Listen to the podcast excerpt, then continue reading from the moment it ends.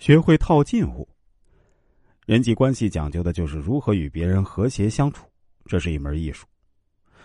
对于每一个职场中人来说呢，如何与同事相处是很值得学习的事儿。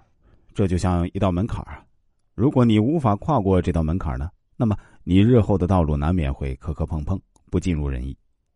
可当你会套近乎，也许你的路就会变得顺畅许多。说着，冯毅是一家公司的经理助理啊。从他进公司开始呢，他就是公司里最勤快、最爱动脑筋的人。也因为他的表现啊，使他在经理眼里呢是一个可造之才。经理对他的器重呢是大家都有目共睹的。甚至很多时候呢，经理做什么决定都会习惯性的把冯毅叫去，和他详细的商量。就这样，冯毅逐渐成为办公室的领头人，因为他做决策快。有时候一场会开下来，大家还没搞懂经理究竟是什么用意，他都已经把工作安排好了。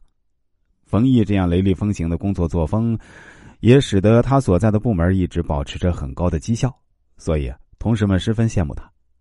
而在羡慕的同时，同事们也对冯毅很好奇，他们不知道冯毅到底为何如此神通广大，竟然可以让经理都对他刮目相看，而且还没有猜忌他。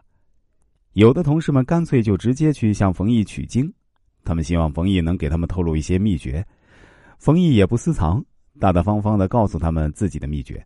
他说自己每次都会录下开会的内容，再用心听几次，然后向经理请教一二，就可以弄清答案和方向了。同事们听冯毅这么说，自然也就照做了。可是几次之后，同事们发现似乎改变并不大。开会的内容着实让人昏昏欲睡。那实在是太难了。此时啊，同事们对冯毅的毅力和翻译能力更加佩服了。但暗暗注意一段时间后，同事们发现，原来这冯毅的反应速度并不比别人快。而他之所以可以帮助经理适时的做出准确的决策呢，那是因为每次开会前，经理都会和他先讨论一下。也就是说，都是经理和冯毅一起做出这些决策的。而且呢，与此决策的相关人士呢，也都已经安排好了。同事们这才知道冯毅为什么总能未卜先知、表现如此优异的秘诀了。虽然解决了这个疑问，可是另一个疑问又来了：那为什么经理每次都要与冯毅商量呢？难道冯毅身上真有什么特异功能，还是经理被他灌了什么迷汤，居然可以对他如此信任？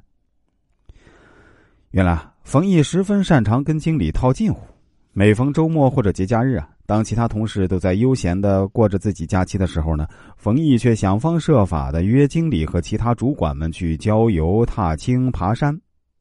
出去游玩总免不了东拉西扯的闲谈，而就是这样看似轻描淡写的闲谈，却是冯毅收益最大的地方。所谓闲谈，无非就是工作和生活上的小事而已。但是啊，聪明的冯毅知道这些小事看似不起眼，往往能拉近与经理之间的距离。事实上，冯毅也正是因为这样的闲谈，才知道很多秘密。这其中就包括很多经理在工作上的计划、部署，甚至是重要的决策。有时候，经理需要找一个人来倾诉，而冯毅就是倾诉的对象。时间长了，冯毅就这样在不知不觉中对经理的很多事情了如指掌。而最值得一说的是，冯毅这样的渗透极其随意，润物细无声。由此一来。经理对于冯毅自然就不会存有什么防备之心了。冯毅真可谓是十分有心计啊！他深知跟上司套近乎的重要性，为了能够得到上司的欢心和。